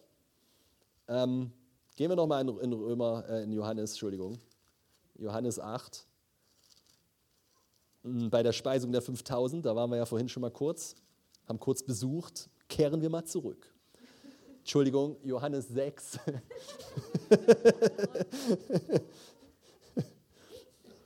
okay. So, da hat Jesus das also alles gesagt. Ne? Brot wurde vermehrt, Essen wurde vermehrt. Ähm, die, die, er spricht aber, dass er dieses Brot ist, wo man nicht mehr hungert, wenn man es isst. Dass er dieses ewige Leben ist. Vers 55, denn mein Fleisch ist wahre Speise und mein Blut ist wahrer Trank. Das ist auch schon Vorbereitung aufs Abendmahl nachher. Wer mein Fleisch isst und mein Blut trinkt, bleibt in mir und ich in ihm. Und dann heißt es in Vers 57, wie der lebendige Vater mich gesandt hat und ich lebe um des Vaters willen, so auch wer mich isst, der wird leben um meinetwillen. Nun, wenn du eine Elberfelder hast, wie ich, dann gibt es da eine kleine Fußnote dran. Äh, die sind manchmal ganz hilfreich. Da steht dabei um des Vaters willen und, wer, wer, äh, und um meinetwillen äh, eine Fußnote. Und man kann das auch so übersetzen, pass mal auf, wie der lebendige Vater mich gesandt hat und ich lebe durch den Vater, sagt Jesus. So auch wer mich isst, oder das Wort isst ist zerkauen, wer mich zerkaut, wird leben durch mich. Und das hört sich wie Gnade an, oder? Also das hört sich an wie, ich habe die Chance, dass ich durch die Kraft eines anderen lebe. Ich weiß, das hört sich für die Selbstverbesserungsfreaks nicht so gut an, aber die wollen, die wollen irgendwas machen, worauf sie, sich stolz, worauf sie stolz sein können. Ich will das nicht. Ich will, dass Gott durch mich handelt. Amen. Ich will, dass er durch mich fließt und deswegen verleugne ich mich selbst, statt mich selbst zu suchen. Huh, ganz anderes Thema noch, aber gut. Eigentlich dasselbe. Richtig gut. Ja. Ist, äh, Freiheit liegt darin, dass wir aufgeben und uns in ihm finden. Amen. Okay, und äh, äh, das Geniale ist hier, es gibt die Möglichkeit, und lass mich kurz die Story erzählen. Ich saß mit, äh, ich weiß noch vor Jahren, ich war mit meiner Frau und den Kids im Urlaub und ich lag neben meiner Frau im Bett und ich sagte so: Boah, boah, ist so krass. Boah, boah, ich habe kein eigenes Leben mehr. Boah, boah, ich habe, meine Frau, ja, ich bin mit wildfremden Leuten im Auto gefahren. Ey, weißt du was? Ich habe kein eigenes Leben mehr. Ich habe kein eigenes Leben. Mm, mm. Du hast kein eigenes Leben mehr. Ich meine, das ist der Horror für unsere Selbstverbesserungsgesellschaft, oder? Für unsere Selbstoptimierungs-, immer bessere Version des Besten, des Besten, des Besten werden und so weiter. Das ist ja der Horror. Wir wollen uns selbst verwirklichen, nicht selbst verleugnen, oder? Wir wollen es selbst verwirklichen. Wir wollen den Traum leben. Für uns, für mich eigentlich, meine ich mich. ja, so, so eine, sich selbst verleugnen, das ist ja furchtbar. Aber hier ist der Punkt. Ja, hier ist der Punkt, dass Jesus ist gekommen, dass wir durch ihn leben sollen. Nicht, weißt du, zu viele von uns leben für ihn. Wir sollten anfangen zu lernen, durch ihn zu leben. Weil wenn du nur für ihn lebst, wirst du ausbrennen. Wenn du durch ihn lebst, hast du immer genug Power. Schaber. Das ist, das, ist ein, das ist so wichtig, ja, durch ihn zu leben. Und wie geht das? Wie kann der Auferstandene, der, die Kraft des Heiligen Geistes, wie kann er durch uns leben? Wie funktioniert das denn? Jesus hat es gesagt, wer mich zerkaut, wer mich zerkaut. Nun, lass mich jetzt hier, äh, ich hoffe, ich werde nicht gekreuzigt, mal sehen. Noch ist es nie passiert. Aber das hier, die Bibel, ne, ist ja nicht das Wort Gottes. Psst, nicht so schnell. Nimm mir nicht meinen Spaß. Ich mag, immer, ich mag immer die Gesichter gucken, wenn ich das sage, ob sie die Steine rausholen. Aber es ist ja nicht Vater, Sohn und Heilige Bibel. Ja? Es ist Vater, Sohn und Heiliger Geist, richtig? Nun, die ersten Christen, die, haben, die sind so abgegangen und die hatten das hier nicht mal, aber sie hatten den Heiligen Geist, der es eingehaucht hat. Nun, ich glaube, ihr merkt das ja wohl, hoffe ich zumindest, dass ich das absolut liebe hier. Und was ich dir jetzt gleich sagen werde, wird deine Liebe dazu erhöhen, nicht wegnehmen. Aber ich muss dazu dennoch dieses, ich will es nicht Götzen nennen, aber, aber dieses so bibeltreu, oh Jesus, soll ich das wirklich sagen? Bibeltreu äh, gibt es nicht. Ja? Was wir meinen, ist mein Verständnis der Bibel. Und dann sind wir bibeltreu und hauen uns auf den Kopf damit. Richtig? Ich habe recht. Ich habe recht. Ich weiß, es steht geschrieben. Ja?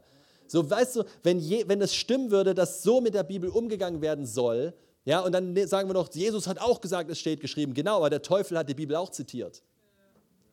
Schon mal darüber nachgedacht. ist es dann immer noch das Wort Gottes, wenn es der Teufel zitiert? Nein. Sorry. Es ist missbraucht, weil es nicht Schrift und Buchstabe ist, sondern Geist und Leben. Seht ihr, ich kann mich nicht, ich kann, wenn ich mich hier draufstelle, da stehe ich ja nicht auf Gott. Ich meine, du kannst es als prophetische Deklaration machen, dass du auf dem Wort stehst, das ist von mir aus okay, aber ich stehe nicht wirklich auf dem Wort, ich stehe auf einem Buch. Pass, pass, auf, warte, bleib dran, okay? Nicht, lass die Steine noch drin. Es geht gleich. Geht, es ist, es ist, es ist, du wirst es lieben, okay? Du wirst es lieben. Weil, weil ich bin, ich liebe, ich sag's nochmal, ich glaub, pass auf, die Bibel sagt selber, 2. Thessalonicher äh, oder, oder äh, irgendwo, 3, 3, 17 oder so, oder 3, ah, ich kann es zitieren, alle Schrift ist von Gott eingegeben oder eingehaucht, ja, nützlich zur Lehre, zur Überführung, zur Zurechtweisung, zur Unterweisung in der Gerechtigkeit, damit der Mensch Gottes richtig sei und zu jedem guten Werk gerüstet. Ich glaube, dass jede Seite inspiriert ist vom Heiligen Geist. Ich glaube das. Ja? Ich glaube, dass es ein übernatürliches Buch ist. Ich glaube nicht, dass es in irgendeiner Weise ein normales Buch ist. Es ist von Gott inspiriert. Aber genau das lässt mich zu dem Schluss kommen, dass ich nicht das Buch zuerst kennen will, sondern den Autor, der es geschrieben hat.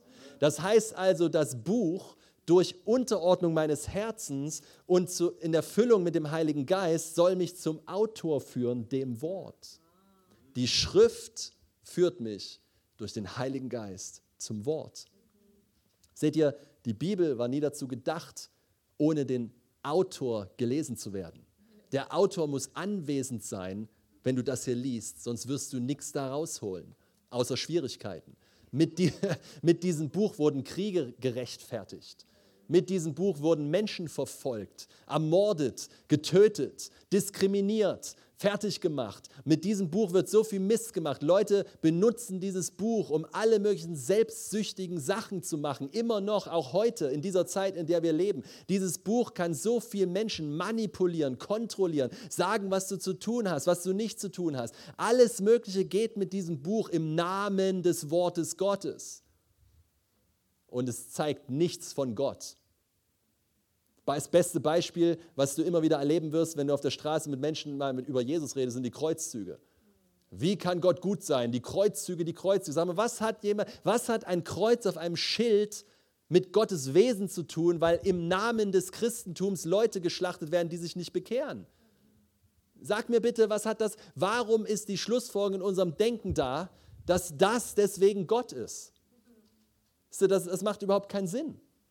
Und so kannst, da kannst du noch einen Bibelvers drunter schreiben. Ja? Und da gibt es ein paar gruselige. Warum in allen komischen Filmen, die es gibt von Hollywood, wird ständig die Bibel zitiert. Schon mal gemerkt, nicht der Koran, die Bibel. Am liebsten aus der Offenbarung. Oder Hesekiel.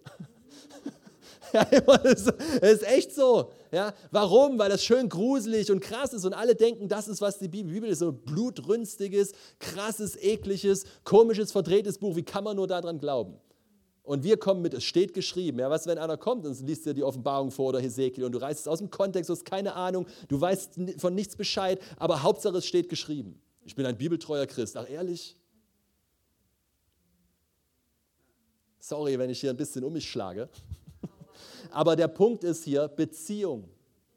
Beziehung. Jesus hat uns nicht berufen, ein Buch auswendig zu lernen, sondern Gott zu kennen. In der Erkenntnis Gottes. Ich, glaube, es ist kein Zufall, dass Gott immer wieder so das mit mir macht, dass ich wünschte, ich könnte wissen immer, wo die, genau die Verse stehen und ich verwechsel das manchmal und so weiter, aber ich kann es meistens zitieren. Aber darum geht es ja gar nicht, das ist der Punkt. Das hast du falsch zitiert, das muss ja vom Teufel sein. Ah, es geht doch nicht darum, wo das steht, es geht darum, warum es da steht, was ist es, was sagt es, warum hat der Heilige Geist es da reingebracht, was ist der Grund dahinter, was ist, und jetzt kommt es, worum es wirklich geht, was ist die Offenbarung Christi da drin? Weil wenn Gott, das Wort wurde Fleisch und wandelte unter uns und wir sahen seine Herrlichkeit, oder? Jesus ist das fleischgewordene Wort Gottes. Er ist, Gott wurde Mensch, Gott wurde sichtbar, Gott wurde anfassbar. Halleluja. Ja? Er wandelte darum, er war das Wort. Hallo, ich bin das Wort. Ich habe was zu sagen. Ich bin das Jesus, oh Mann, Jesus ist das lauteste Wort, was Gott je gesprochen hat. Er, er wandelt und dann, und dann, was sagt er? Er lässt uns seinen Geist, er gibt uns dieses, diese, die, die Schrift, deswegen sage ich eigentlich lieber die Schrift dazu, er gibt uns das und lässt, inspiriert durch den Heiligen Geist, sich quasi kodieren hier rein. Weil alles, was hier drin steht, hat mit ihm zu tun. Seid ihr da? Es geht alles um Jesus. Es geht alles um Jesus. Es geht immer um Jesus. Er ist immer der Stein des Anstoßes. Come on, es geht immer um Jesus. Er ist der Herr, er ist der König, er ist der verherrlicht wird hier drin. Aber worum geht es jetzt, wenn ich mich hier ransetze und hier drauf rumkaue und deswegen sage ich, wir müssen Gourmets werden, weil die kurzen Fastfood-Dröhnungen, die wir uns reinhauen, die bringen es nicht. Die, die, die kann man extra dazu nehmen, aber die können nicht unsere Hauptnahrung sein können sie nicht nur von Süßigkeiten und Fastfood ernähren. Versteht ihr? Ich muss auch die harten Stellen kennen. Ich muss in der Lage sein, sie zu lesen, weil sonst muss ich das ganze Leben blind sein. Und was passiert, wenn ich sie dann doch mal höre? Dann falle ich vom Glauben ab. Seht ihr, hier geht es um Reife, ihr Lieben. Hier geht es um Erwachsenwerden im Geist, im Glauben. Feste Speise, in der Lage zu sein, feste Speise zu essen. Schwarzbrot.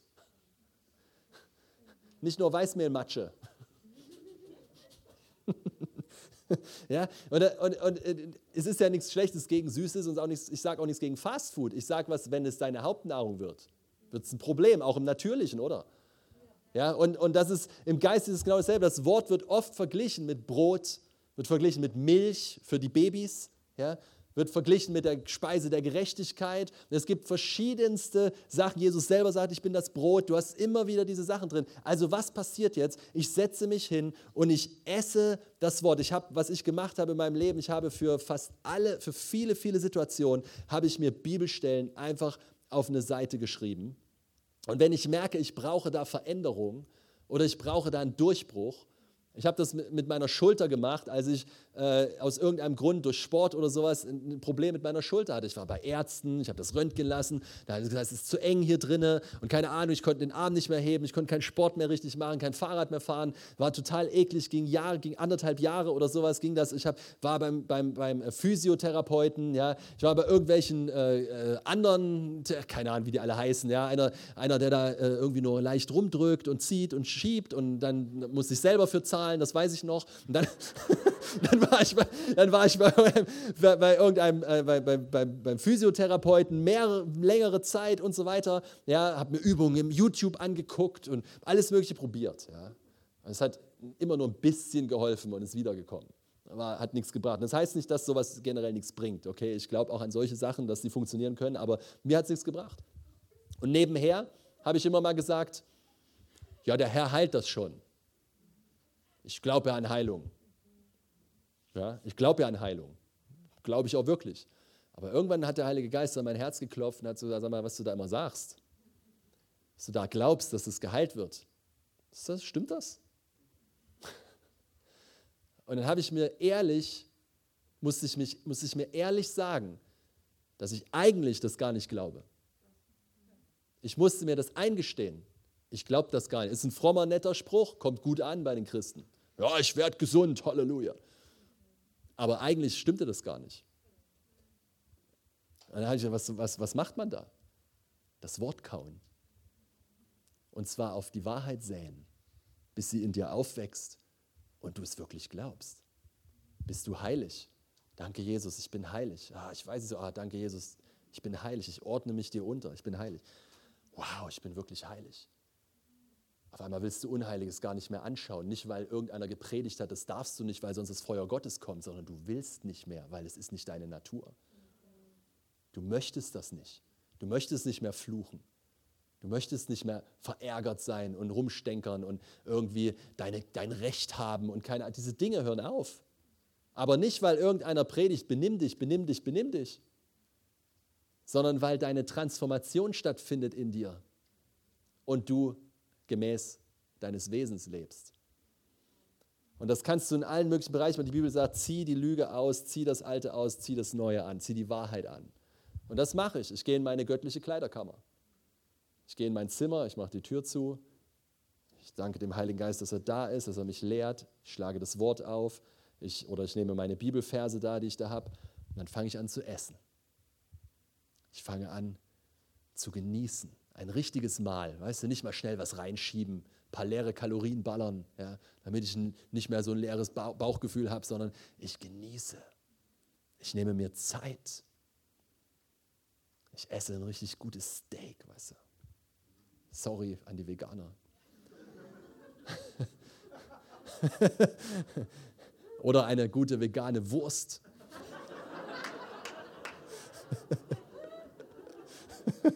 ja, und dann, passi und dann passiert was mit mir, okay?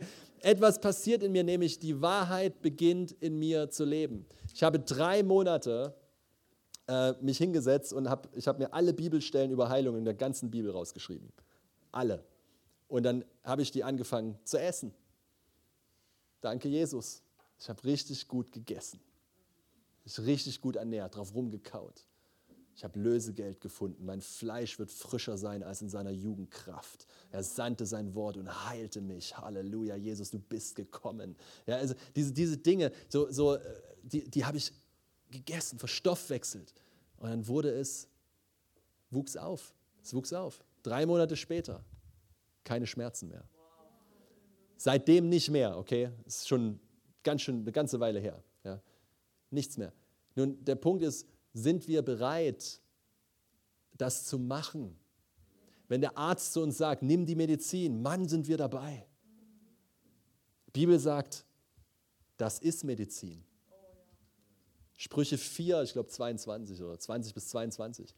Da heißt es, auf mein, meinen Worten, ja, richte deine Augen auf meine Worte, neige deine Ohren denen zu, bewahre es in deinem Herzen, denn Leben sind sie denen, die sie finden. Und jetzt pass mal auf, und Heilung für ihr ganzes Fleisch.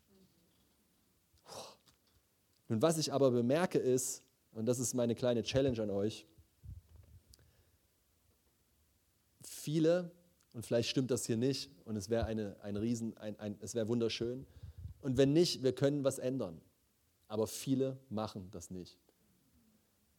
Wir machen bei uns in der Gemeinde ähm, Mentorbeziehung oder, oder einfach geistliche Elternschaft ist uns sehr wichtig.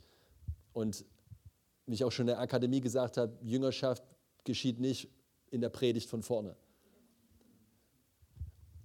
sondern in, in echten Beziehungen wo wir uns wirklich einordnen, auch unterordnen, auch in unser Leben sprechen lassen. Ja, wo wir wirklich Teil einer Gemeinschaft sind und nicht nur einfach mal hier, mal da und mal dort, sondern wirklich uns einlassen auf Beziehung. Und wisst ihr, was mir aufgefallen ist? In, da stellen wir diese Fragen. Da sagen wir, wie geht es deinem geistlichen Leben? Wie sieht es aus? Das hat nicht mit Verdammnis zu tun. Sondern wie läuft's? Wie läuft das Bibellesen? Wie läuft die Zeit mit Gott? Und ich kann euch sagen, das Erste, was wir Menschen lassen in unserem Leben, ist die Zeit mit Gott. Das ist das Erste. Alles andere wird wichtiger. Ich weiß nicht, ob uns bewusst ist, wie wichtig das ist. Weil wenn es das wäre, dann würden wir anders handeln. Wir handeln immer nach unseren Prioritäten. Immer. Wir können sagen, das ist uns wichtig, aber wenn man es in unserem Leben nicht sieht, ist es das nicht. Und ich bin dafür, dass wir ehrlich miteinander, mit uns selber werden. So wie ich ehrlich werden musste, ich glaube das eigentlich gar nicht. Hey, Heilungsprediger, ich glaube das gar nicht. so, aber weil ich ja geliebt bin, angenommen und nicht für Ansehen arbeite oder kämpfe, ist das völlig okay, mir das einzugestehen. Ich brauche ja nicht irgendein Bild aufrechterhalten. Deswegen kann ich sagen, hey, weißt du was, ich glaube das eigentlich gar nicht. Das ist gar nicht, ich bin nicht so weit. Und ich brauche deswegen nicht mich schlecht fühlen oder weniger geliebt von Gott. Die Frage ist, was mache ich jetzt damit? Wenn ich merke, uh, ich bin, ich, ich, ich, ich bin eher so Fastfood-Typ, was das geistliche Leben angeht. Mal hier eine Drei-Minuten-Predigt, mal hier der Vers des Tages, mal hier eine Joyce Meyer-Andacht.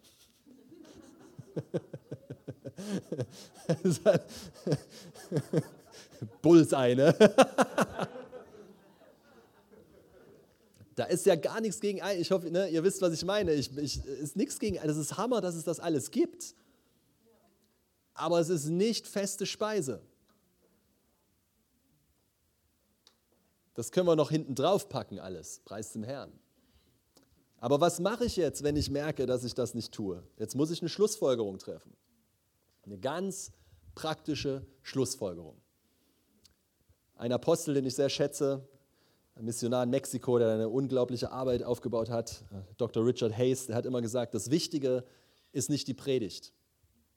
Das Wichtige ist die Schlussfolgerung, die du aus der Predigt ziehst. Oh, danke, Jesus.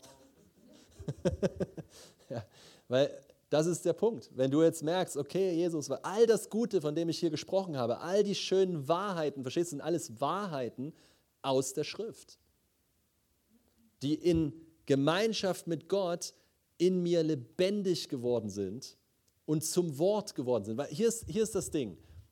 Du und ich, wir sollen Jesus repräsentieren. Das Wort soll wieder Fleisch werden. In dir und mir. Anschaubar werden. Briefe, die Leute lesen, wenn sie dich sehen. Oh, ich sehe den Vater. Ich sehe Jesus. Wenn sie in die Gemeinde kommen, ich erlebe etwas von Jesus.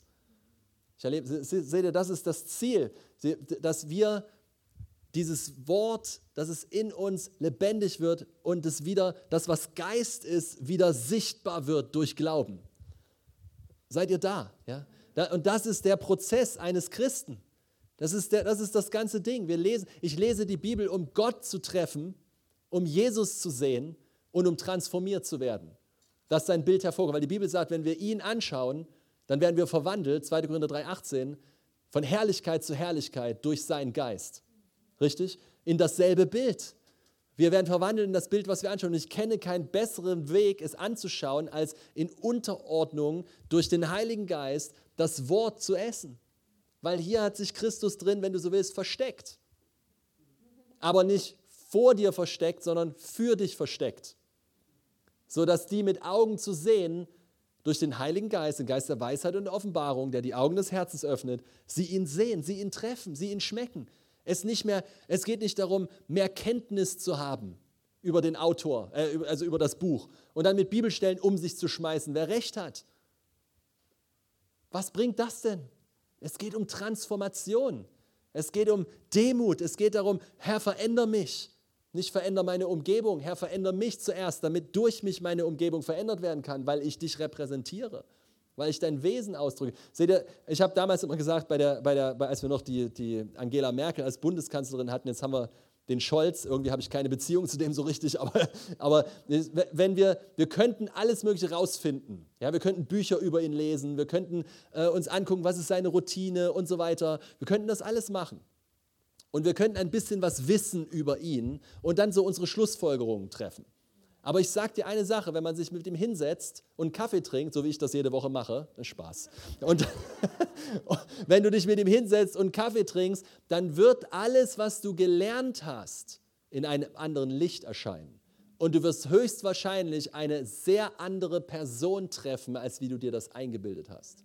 Dasselbe ist wahr mit der Bibel. Du liest wenn du nicht auf Begegnung aus bist, während du das liest, wenn du nicht ein demütiges Herz hast, wenn du nicht auf Transformation aus bist, wenn du nicht drauf rumkaust, um die Wahrheit hinter den Buchstaben zu ergreifen, dann bildest du dir auf Grundlage deiner eigenen Vorstellungskraft ein Urteil über das, was du liest. Und da kriegt jeder ein anderes Ergebnis raus.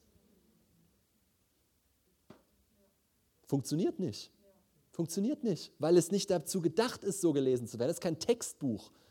Das ist nicht was zum Auswendiglernen. Also Auswendiglernen ist gut, ja, um es als Tool zu nutzen, um es zu meditieren und so weiter. Das, ne, verstehe mich richtig, aber es geht nicht darum, eine Information sich anzueignen, die ich zitieren kann und weiß, wo es steht. Wenn das mein Leben nicht verändert, hat es seinen Zweck verfehlt. Wenn ich nicht Jesus damit treffe, hat es seinen Zweck verfehlt. Wenn das Wort dadurch nicht in mir geformt wird, hat es seinen Zweck verfehlt. Und was passiert, wenn das Wort in dir geformt wird? Jesus kommt hervor.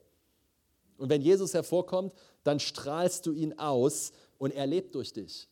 Und jetzt passiert das, wovon ich geredet habe, weil Jesus ist ja auch heilig und wenn du ihn siehst und wenn du sein Werk am Kreuz siehst und wenn das verstoffwechselt wird, dann kommt es hervor und du fängst an zu leben, was du glaubst. Du fängst an zu leben, mit dem du eine Begegnung hattest. Du fängst an, diese Realität auszuleben und sie ist jetzt alltagstauglich. Sie ist jetzt fähig. Sie, seht ihr, es ist, oh Mann,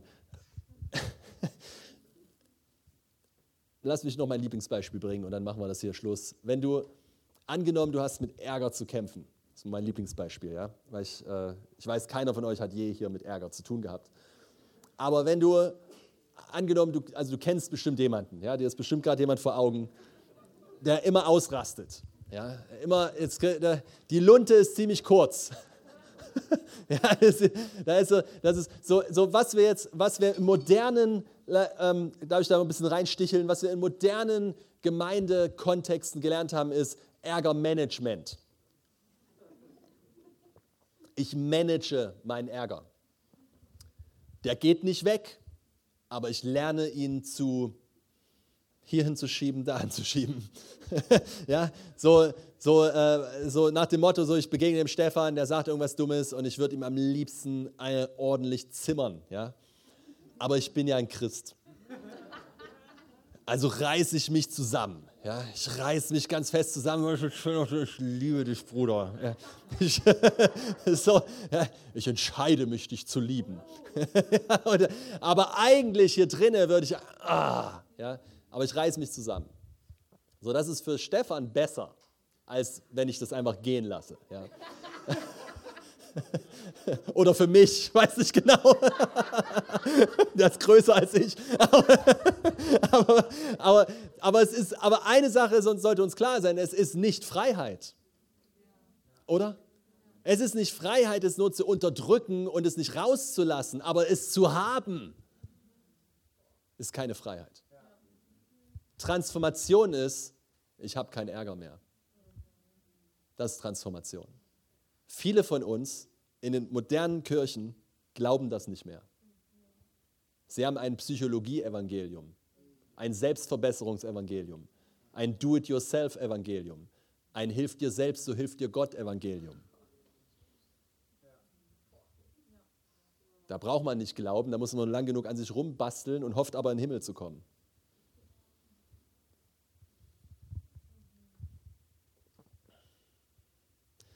Transformation ist, wenn ich mich jetzt in mein Versteck begebe und realisiere, ich habe ein Ärgerproblem. Aber im Ebenbild Gottes gibt es diesen Ärger nicht. Gott hat mich nicht dafür geschaffen, dass ich ausraste, durch die Gegend laufe und mich nicht im Griff habe. Gott hat mich nicht geschaffen, dass ich ungeduldig mit meiner Frau bin und meinen Kindern und die Krise kriege und dann mich ständig immer wieder entschuldigen muss. Wenn es passiert, entschuldigen wir uns, aber wenn es immer und immer, immer wieder passiert, da stimmt irgendwas nicht. Das ist Religion, aber nicht Transformation. Das ist, was man in manchen Großkirchen lernt. Ja, du, du, und das ist jetzt keine Bewertung, sondern es ist einfach so. Du machst Mist, du gehst hin, du sagst Entschuldigung, bete fünfmal das und das, ist erledigt. Aber das Problem ist nicht weg. Du gehst nach Hause, machst dasselbe wieder. Kommst du nächsten Sonntag wieder, oh, hab wieder Mist gebaut. Okay, hier diesmal zehn Dinger beten. ja, es ist, das ist Religion. Unser Jesus ist Transformation. Gnade ist Transformation. Gnade verändert dich, dass das auf einmal gar nicht. Ich meine, das ist doch so, das ist doch fast zu schön, um wahr zu sein. Geht das wirklich? Ich meine, ist es möglich? Ist es möglich, nicht mehr auszuticken? Hm.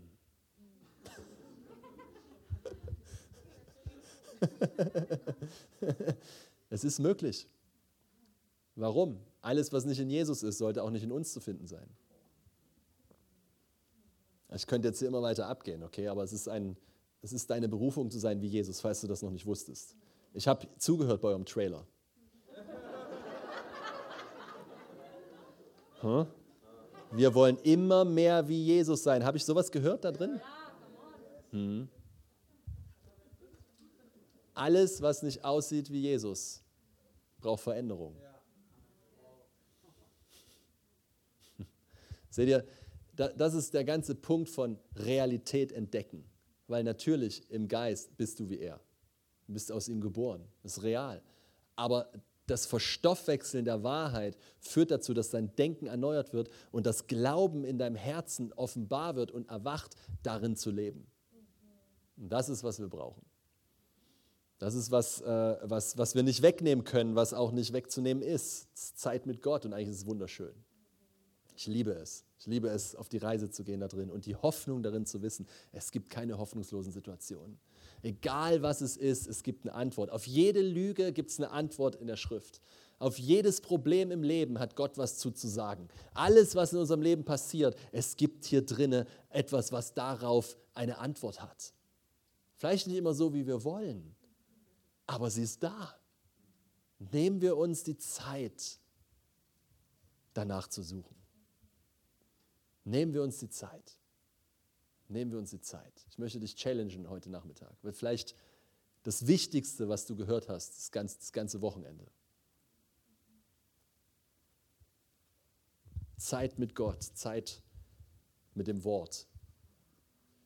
Das Wort in dir hervorkommen zu lassen, indem du die Schrift mit dem Heiligen Geist isst, trinkst, ziehst, was immer.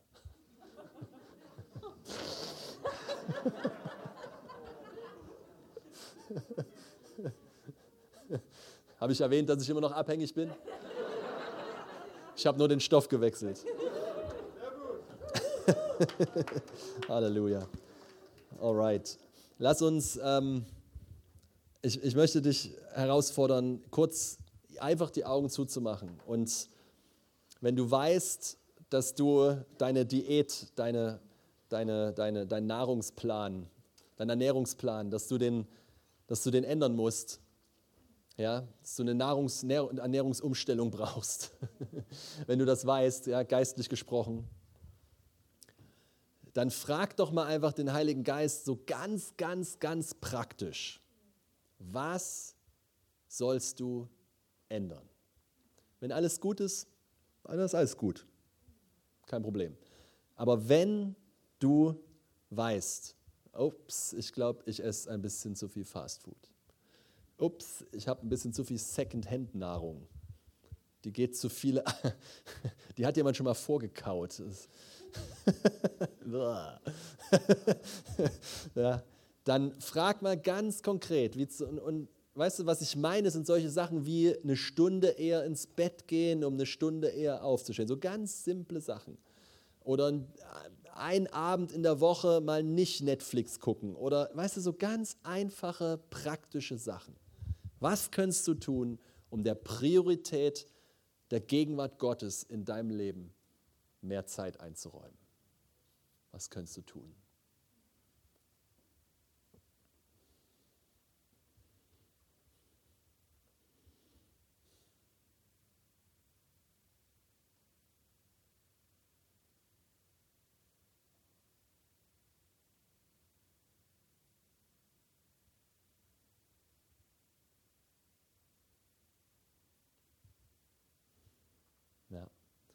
Und mach das jetzt fest und wenn immer das losgeht, gut, morgen ist Sonntag, weiß nicht, aber Montag spätestens, machst du das. Amen. Entscheidest dich in deinem Herzen und ich möchte dich challengen, es auch eine Weile durchzuhalten und nicht von Gefühlen abhängig zu machen. Nicht von Gefühlen abhängig zu machen, sondern zu sagen, okay, das mache ich jetzt. Eine sehr ermutigende Sache noch dazu, unser Bibelschullehrer damals, der hat immer gesagt, oder hat mal die Frage gestellt, gesagt, an wie viele Mahlzeiten im letzten Jahr erinnert ihr euch? so gut wie keine, ja. So, so vielleicht ein, zwei Weihnachten, die leckere Gans, oh, ich liebe Gans, ja, oder schon wieder Fleisch, Mist. so, ja, irgendwelche, äh, irgendwelche tollen Feste oder ein tolles Restaurant, wo du warst oder sowas, wo du da, da erinnerst du dich ausgewählte einzelne Speisen. Ja? Und dann sagt er, ja, genau, aber alle anderen haben dich ernährt. Und siehst du, das ist, was ich meine. Du, du musst nicht jedes, jedes Mal verklärt davor sitzen und dritte Himmelserfahrung und die Engel kommen und bringen dir Sachen und du bist voll verzückt vor dem Wort und ha. Ich meine, wenn du, wenn du, hey, äh, äh, her damit, wenn es so ist. Ne? Also das ist, I love it, okay? Aber, aber das Problem ist ja, wenn wir es nicht haben, dann denken wir immer, das bringt mir nichts. Ich habe, Mann, jetzt habe ich das gelesen, ich habe nichts verstanden. Und so, bleib doch mal dran. Und beuge dein Herz und fang an zu essen. Weißt du, was, gute, was die guten alten Mystiker gemacht haben? Die, die, die Contemplation nennt sich das. Sie lesen so lange, bis ihr Herz berührt wird. Und wenn sie das, was sie davor gelesen haben, nicht verstanden haben, dann haben die gar kein Problem mit. Die lesen einfach weiter. Bis ihr Herz berührt wird. Und dort bleiben sie stehen. Und wieder und wieder und wieder beten sie es, essen sie es, sprechen sie es, ja, sinken hinein, suchen die Wahrheit dahinter, suchen das. Probier das mal. Ich sage dir, das macht so einen Spaß. Das macht abhängig. Amen.